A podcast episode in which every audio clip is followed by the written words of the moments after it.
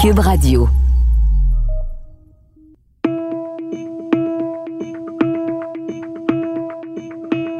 Épilogue. Bienvenue à notre deuxième épisode sur la crise du verglas. Je suis Benjamin Tremblay et je suis en compagnie de mon collègue Denis Martel. Salut Denis. Salut Ben. Aujourd'hui, on poursuit l'histoire où on s'est arrêté dans le premier épisode. D'ailleurs, si vous n'avez pas écouté le premier épisode, on vous recommande fortement de retourner en arrière et de l'écouter en premier. Alors, dans le premier épisode, on a su comment les employés d'Hydro-Québec étaient portés par une grande fierté et même un enthousiasme. Pour certains, la crise a duré deux semaines, mais pour d'autres, comme le père d'André Caillé, ils ont dû attendre six semaines avant de avoir de l'électricité. C'est certain qu'être le père du PDG d'Hydro-Québec et puis manquer encore d'électricité après six semaines, c'est facile d'imaginer qu'on pouvait être la risée de tout le monde. Surtout que son fils était à tous les jours en conférence de presse à la télé avec le premier ministre Lucien Bouchard.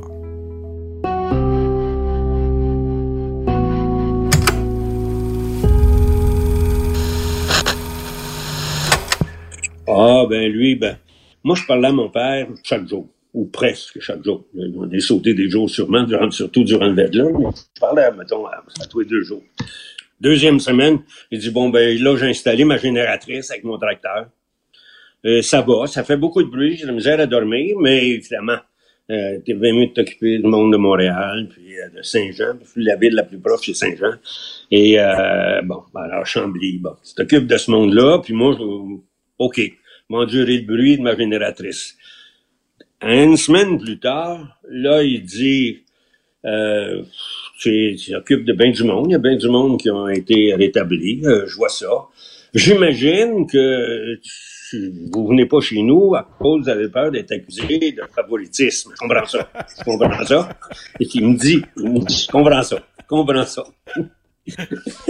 Six semaines plus tard, là, ça a vraiment changé. Là, il dit, ça va faire.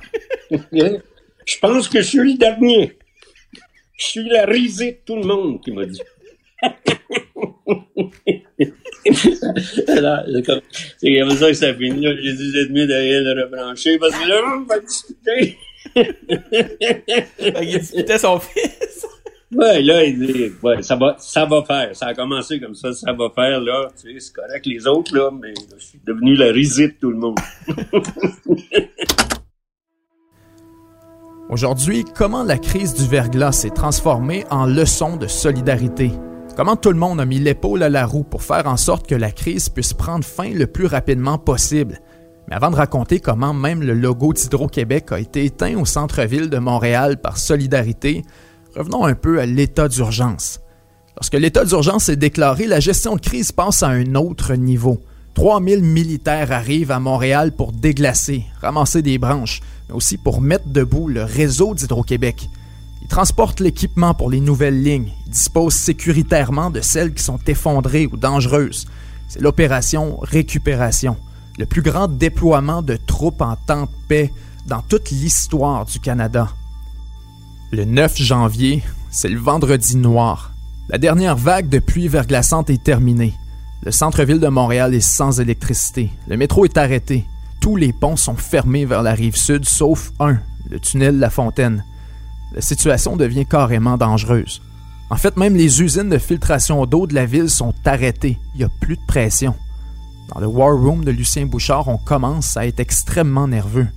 Il y a de la tension dans l'air puisqu'on sait que la ville a seulement quelques jours d'eau potable dans ses réservoirs. On réussit finalement à alimenter une usine avec une ligne désaffectée d'hydro. On évite de près le scénario catastrophe, l'évacuation de 1 million de Montréalais.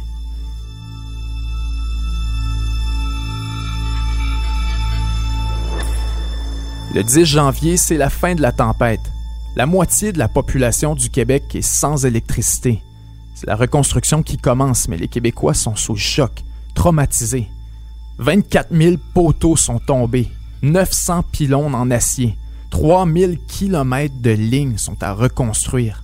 Le Québec appelle à l'aide et plusieurs répondent à l'appel. 1250 monteurs de lignes arrivent en urgence des États-Unis pour prêter main forte. Le gouvernement du Québec met sur pied l'opération Verglas pour venir en aide aux sinistrés de manière prioritaire. Le problème, c'est la dimension de la catastrophe. Les ressources régulières de l'État québécois sont saturées. Le 11 janvier, les centres d'hébergement du gouvernement sont sur le point de déborder. Le premier ministre Lucien Bouchard fait une sortie et appelle à la solidarité du peuple québécois. Aujourd'hui, on vous raconte qu'au moment où l'état d'urgence est déclaré à Montréal, pour les cadres et pour les gens aux communications à Hydro-Québec, c'est difficile d'imaginer comment la crise pourrait se terminer. Mais aussi, dans quel état serait la population et le Québec à la fin de la crise? Parce qu'il faut se rappeler d'une chose, comme l'explique Steve Flanagan, le porte-parole d'Hydro-Québec, pendant la crise du verglas, les enjeux dans la région de Montréal étaient énormes. c'est sûr qu'on euh, pouvait, euh, à un moment donné, on avait un enjeu, là, alors que Montréal ne tenait que sur un seul fil. Euh, on peut facilement imaginer là, une île avec un million de, résidents. Si on est pour perdre ce dernier lien-là avec, avec un, minimum de confort et que ça aurait perduré dans le temps, il aurait fallu euh, regarder euh, toutes sortes de scénarios et ne pas exclure non plus l'évacuation d'une population. Alors, euh, mais quand on parle d'un million de personnes, on peut, on peut facilement s'imaginer la complexité que ça pourrait représenter, d'autant plus qu'il y avait des portes fermées. Alors, les gens étaient comme prisonniers euh, sur l'île. Alors, c'était vraiment d'envisager comment on était capable éventuellement, si la situation avait dégénéré encore davantage, comment on aurait pu leur apporter de l'eau, leur apporter de la nourriture, leur apporter euh, des, euh, des, vêtements, tout comme aussi en même temps au niveau logistique pour réparer le réseau. On avait besoin énormément de fils et de poteaux et ça, ben, il fallait lancer des appels un peu partout euh, en Amérique pour essayer de trouver euh, 3, 4, 5 000 poteaux et les acheminer vers euh, Montréal. Alors encore là, au niveau euh, logistique, ça a été, ça a été énorme. Et en même temps aussi, ben, il fallait également répondre au téléphone puisqu'on recevait au service à la clientèle entre 250 275 000 appels par jour, ce qui n'était pas rien non plus. Donc, quand tu disais tantôt, Montréal ne tenait qu'à un fil, c'est littéralement. Ah oui, littéralement, là. Oui, oui, oui, oui. Euh, oui, Un vrai la, dernière, la dernière chose qu'on voulait dire, c'était lequel? Puis, tu sais, je pense qu'il y avait, il y a un moment donné, il y avait seulement que le, tunnel qui restait ouvert, hein, comme accès à l'île. Euh, oui, absolument. les, ponts, étaient... fermés parce qu'il y avait, euh, les fils étaient vraiment enrobés là, de, de là, mais de plusieurs dizaines de millimètres d'épaisseur. L'enjeu numéro un, la ville de Montréal. Qu'est-ce qu'on fait s'il n'y a plus, si on a seulement qu'il y a euh, au Centre Bell pour s'alimenter, là, je vois une douzaine de mégawatts, je pense que c'est très. Puis ce qu'il y a au casino, au casino, il y a des grosses machines euh, pour fournir l'électricité. Je pense qu'au total, on avait 60 mégawatts, mais là, ça va plus, là, tu sais il y a une grosse différence entre 600 qu'on avait encore, puis 60 qui va nous rester. Alors là, c'est l'urgence. Je sais pas quoi faire. La ville euh, commence à avoir peur car les, les, les, usines d'alimentation en eau, évidemment qu'on les fournit. Puis on n'a jamais pensé ne pas les fournir. Ils font partie des clients prioritaires, bien sûr. On avait, je sais pas, les communications, ça pas rendu jusque-là. Fait que la, ville était très inquiète, on les a rassurés. Puis on a déclaré l'état d'urgence. Parce que là, ça ne veut pas où ça finira cette affaire-là? Vendredi midi, on a notre 100 MW. La ligne euh, qui reste dans le nord-ouest de la ville qui alimente pour 500, 600 MW. Elle a un galop dessus. On a continué à ajouter du poids sur les fils. Les pylônes ils vont s'écraser comme les autres.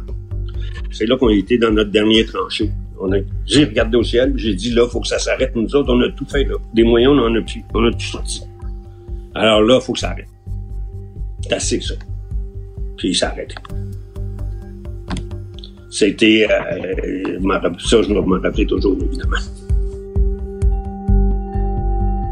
C'est un appel que je lance immédiatement à tous les Québécois, à toutes les Québécoises qui sont pourvus d'électricité et dans les secteurs qui sont avoisinants à ceux qui n'en sont pas de communiquer avec leurs parents, leurs amis qui sont dans la difficulté, de les inviter et même de les convaincre à venir demeurer chez eux.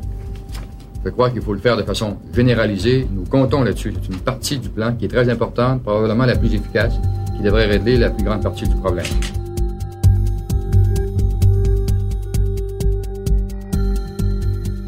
Le 10 janvier, le Québec peut enfin penser à se relever. On entend alors un mot, euh, un, mot code pour une opération. On entend le mot opération Verglas. Qu'est-ce, que c'était à ce moment-là exactement? Ah, c'est, le premier ministre qui invitait tout le monde à prendre soin de tout, prendre soin de tout le monde, de leurs voisins, de leur, ben, d'abord de leur famille, bien sûr, après ça, de leurs voisins, de leurs amis, puis de la parenté, la parenté. Et là, ça se met à s'entraider. Parce que là, on est juste neuf jours plus, euh, ben même pas, on est sept jours plus tard. Pas une semaine. Ça a commencé le lundi, ça, on est rendu le samedi. Les gens se sont mis, se sont pris en main. Les Québécois se sont pris en main. C'est ça qui est arrivé.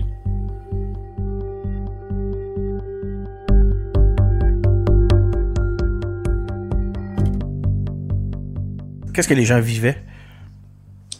Euh, les gens, euh, au début, même très rapidement, les gens ont été très, très euh, supporters euh, de Hydro-Québec. Ils faisaient visiblement tout ce qu'ils pouvaient pour nous aider, pour, pour nous supporter, nous encourager.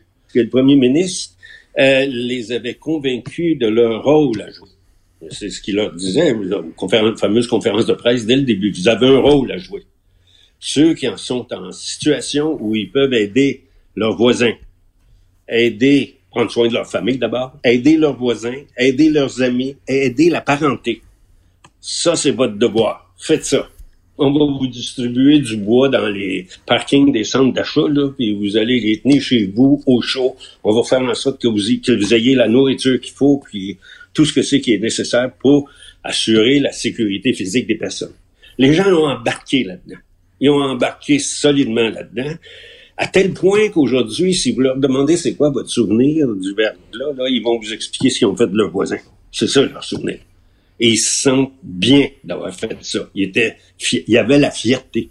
La fierté des employés d'Hydro-Québec, là, avait été communiquée à la fierté, à tous les Québécois. C'était devenu une fierté québécoise que d'avoir fait ça. Alors, imaginez-vous que nos employés, là, quand ils rentraient dans un restaurant le midi, là, ils se faisaient applaudir c'est pas mal bon pour la fierté, ça. Il n'y a pas de discours d'un président qui peut égaler ça. Hein. Quand, les, quand les clients applaudissent les employés, là, il y avait de l'enthousiasme. Les monteurs de ligne travaillaient 16 heures par jour. Ils ne demandaient pas à arrêter. Et ils travaillaient 16 heures par jour, puis ils ont fait ça euh, euh, deux semaines de suite. C'est nous qui été obligés de leur dire, là, là, c'est assez, là, vous allez revenir à des conditions de travail plus normales. Il va finir par y avoir des accidents, vous êtes trop fatigués. C'était un moment où euh, euh, tout le monde peut être fier. Hein. Tous les Québécois et tous les employés d'Hydro-Québec. Monteurs de ligne inclus. Hein. C'est facile de monter. Imaginez-vous monter dans un pylône là, quand il est plein de glace. Hein. Vous voyez en haut, non seulement vous êtes attaché, vous n'êtes pas seulement, vous pouvez même pas vous sécuriser avec des ferrangles, parce que le ferangle est bien de glace. Il y avait des risques à cette affaire-là. Ils ont été extraordinaires.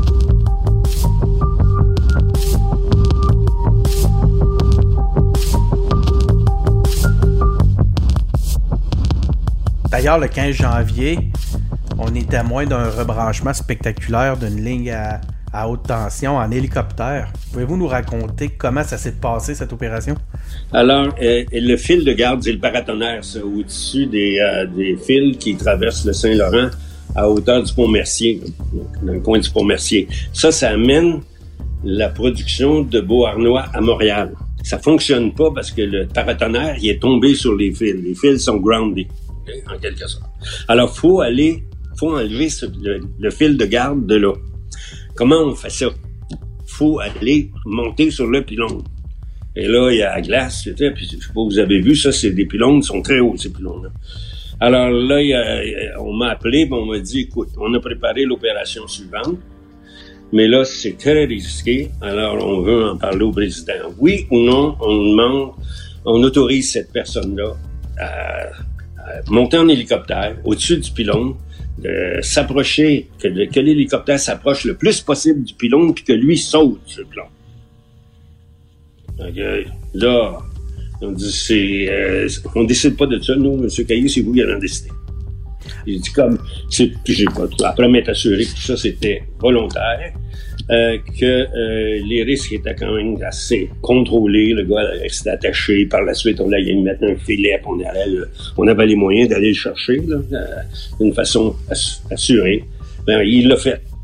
C'est un geste absolument héroïque. Il a, puis il a décroché le fil de garde d'après le pilon. Il est tombé dans le fleuve, le fil de garde. Puis là, on a pu rétablir. Euh, Beauharnois, c'est 1300 MW. Rappelez-vous comme de 600. On a passé de 600 à 1900. Là, on se trouvait bien à l'aise. On n'avait pas 17 000, on se trouvait pas bien à l'aise par rapport à 600. Imaginez des technologies qui sauvent des vies, qui réinventent le transport ou qui explore l'espace. L'École de technologie supérieure en conçoit depuis 50 ans. 50 ans. Imaginez la suite.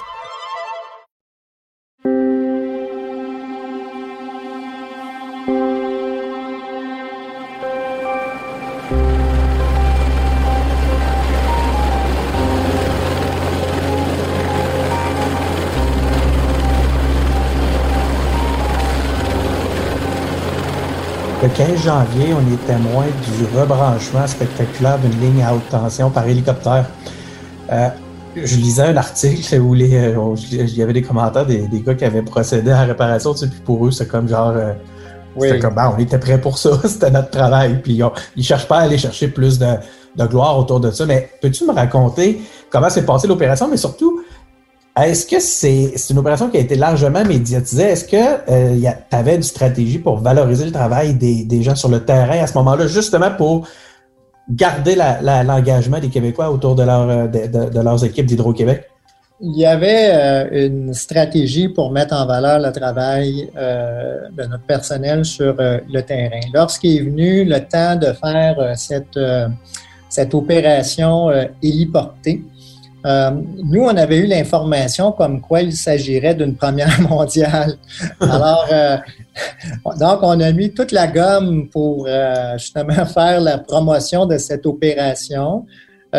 tous les médias voulaient la suivre et le mauvais temps à l'époque a fait que ça a été retardé peut-être de 24 heures. Alors, ça a créé comme une espèce d'engouement ou d'heure en heure, on disait, ben là, on va avoir une première mondiale, une première mondiale et tout ça. Finalement, on a réussi à faire euh, euh, l'opération euh, héliportée pour se rendre compte par la suite que c'est une opération que même nous, on avait fait plus de 1500 fois. mais, mais, pas dans des circonstances, avec autant de verglas, par contre, sur le matériel. Non, mais disons que je me souviens, c'était Denis Arcan à la presse qui, avait sorti l'article. on a fait un meilleur culpa.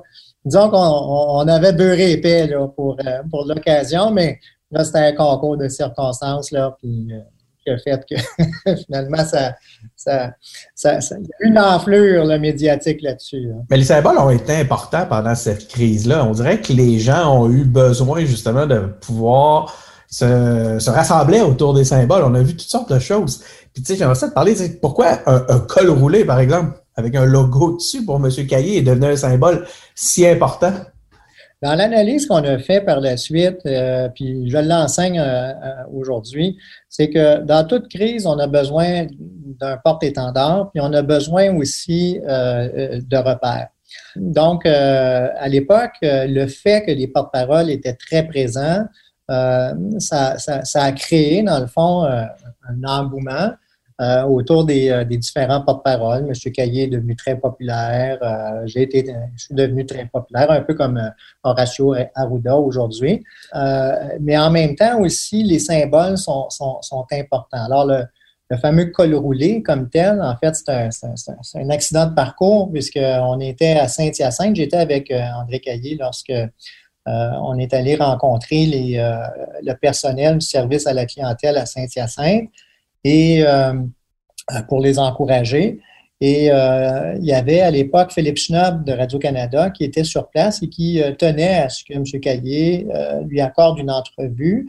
et par la suite, c'est devenu une entrevue à 22 heures en direct au téléjournal avec Bernard de Rome. Alors, comme le quart de reportage était à l'extérieur, comme M. Caillé arrivait de Paris et qu'il était légèrement vêtu, alors euh, son chauffeur lui, euh, lui, a donné donc euh, un col roulé pour mettre sous son, son paletot pour la durée de l'entrevue. Et quand l'entrevue s'est terminée, ben, il l'a gardé. Alors, c'est devenu, dans le fond, un symbole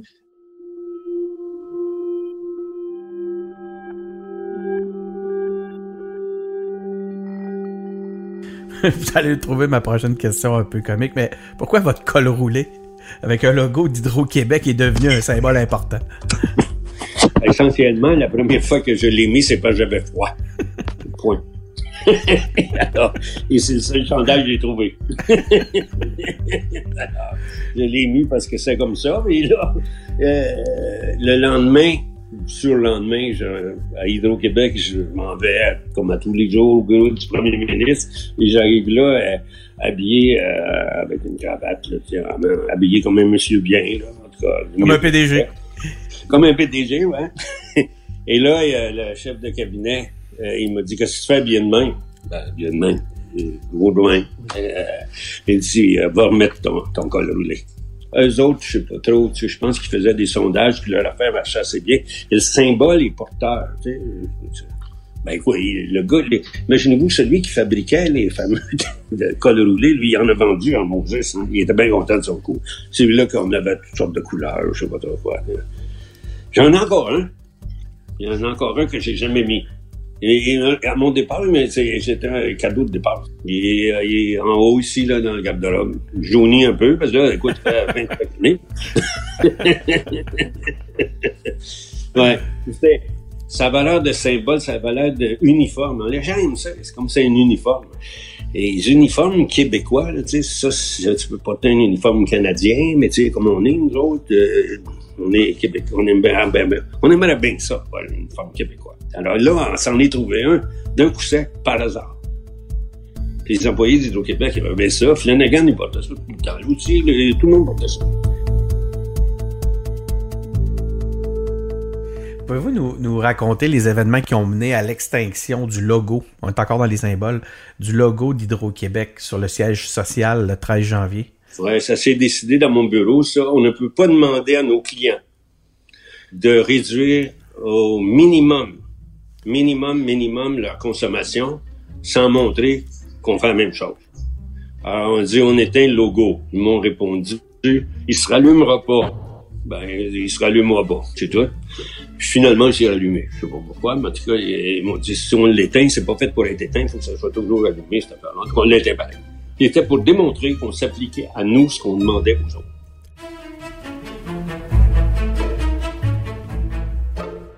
La solidarité, j'ai une anecdote là-dessus. À un moment donné, euh, on me demande euh, d'intervenir euh, dans les médias pour demander aux gens de réduire leur consommation d'électricité parce que on commençait à rétablir plusieurs lignes du réseau de distribution et euh, lorsqu'on le fait, surtout quand on a beaucoup de rebranchements comme ça, le, réseau se rééquilibre. Alors, pour éviter qu'il y ait des perturbations ou qu'on ait, à cause de ça, euh, le déclenchement de nouvelles pannes, fait me dit, ben peux-tu demander aux gens de réduire leur consommation d'électricité? Alors, c'est ce que je fais. Je fais tourner de médias. Il faut dire que j'avais 13 plateaux de télé, moi, euh, devant moi là, dans le hall d'entrée d'Hydro-Québec. Alors, je me promenais d'un à l'autre et tout ça. Et euh, après 15 minutes, on est revenu me revoir pour dire peux-tu spécifier que c'est juste pour la région de Montréal? Parce qu'au Saguenay, ils ont arrêté de consommer. Fait que là, on perd de l'argent.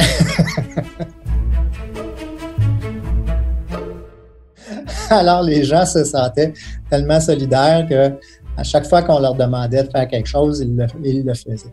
Alors ça, ça, a été aussi euh, très précieux également pour euh, nous permettre tous ensemble de passer au travail. Et on l'a vu, euh, on l'a vu aussi également au printemps dernier avec le début de, la crise sanitaire, alors que les Québécois écoutaient, ils respectaient dans le fond toutes les, les consignes qui étaient demandées. En fait, croyez-vous que la crise du verglas a fait école pour le Québec? Fait école. Je laisserai ça aux spécialistes. J'ai participé à des colloques sur euh, la gestion de crise puis les communications en temps de crise, etc. Euh, moi, euh, je, je, n'étais pas, je suis toujours pas, je pense, un spécialiste des communications. Euh, mais ce que euh, j'ai fait, c'est très simple. C'est ici, on dit la vérité, toute la vérité. On est, voici où nous en sommes et voici ce que nous faisons. C'est le plan A, puis si ça marche pas, ben, j'ai un plan B dans ma poche. J'avais appris ça au collège militaire. Ça va même au collège, il appelait ça de, de Method of Alternative Strategies. Au Québec, on appelle ça plan A, plan B. Ça veut dire la même chose. Euh, bon, on avait ça, puis ça, aide ça à l'efficacité, hein, parce que le plan A, il marche pas toujours. Si t'as pas de plan B, il y a bien des pertes de temps. Mais si t'as un plan B, tu récupères beaucoup de temps. Alors, euh, bon, c'est ça qu'on a fait. Est-ce que cette, euh, cette gestion de crise-là a permis de préparer le Québec pour les crises qui ont suivi? Oui. Euh, première conséquence, ça, a emmené euh, le gouvernement du Québec à revoir sa réponse euh, à ce type d'événement. Aujourd'hui, la sécurité civile du Québec est très bien, très bien organisée pour répondre à toutes sortes de crises. les municipalités aussi également, dire, moyenne et grande envergure, ont des, plans de mesures d'urgence qui sont de normes mondiales. Québec euh, s'est doté aussi de, beaucoup d'équipements. En même temps, c'est pas parfait. On le voit présentement avec la crise sanitaire. Il y a des choses, euh, je pense que d'une crise à l'autre, on, apprend. Et euh, c'est ce qui fait qu'on devient une, société de plus en plus résiliente pour faire face à ce type, ce type de crise. Comment cette crise-là a-t-elle transformé le Québec? Ah, c'est une très bonne question. Et ça, ça, ça va, ça m'atteint direct, très directement. Je pense. Je pense que ça nous a montré, dans les années 90, ça nous a montré que quand on se tient ensemble, épaule à épaule, solidaire, enthousiaste, on est capable de faire, de s'occuper de nous autres on est capable de prendre charge de nous autres. Ici, Québec, on est capable de prendre charge de nous-mêmes. C'est ça que ça a montré. Écoute, là, c'était c'est un côté extrêmement positif euh, du verglas. Il y a des côtés négatifs, hein. Euh, faut pas s'en cacher. Ça a coûté cher, entre autres. Euh, mais en tout cas, ça a fait ça aussi. Ça, ça reste. Tous ceux qui l'ont vécu l'oublieront jamais.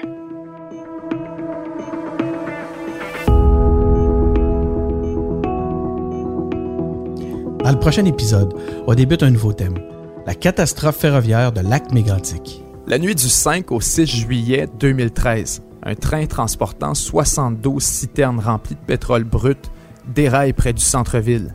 Comment la mairesse Colette Roy-Laroche et la première ministre Pauline Marois ont collaboré d'une manière étroite et particulière pour aider à rebâtir la communauté?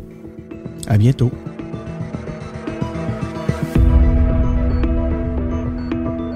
Animation Benjamin Tremblay et moi-même, Denis Martel.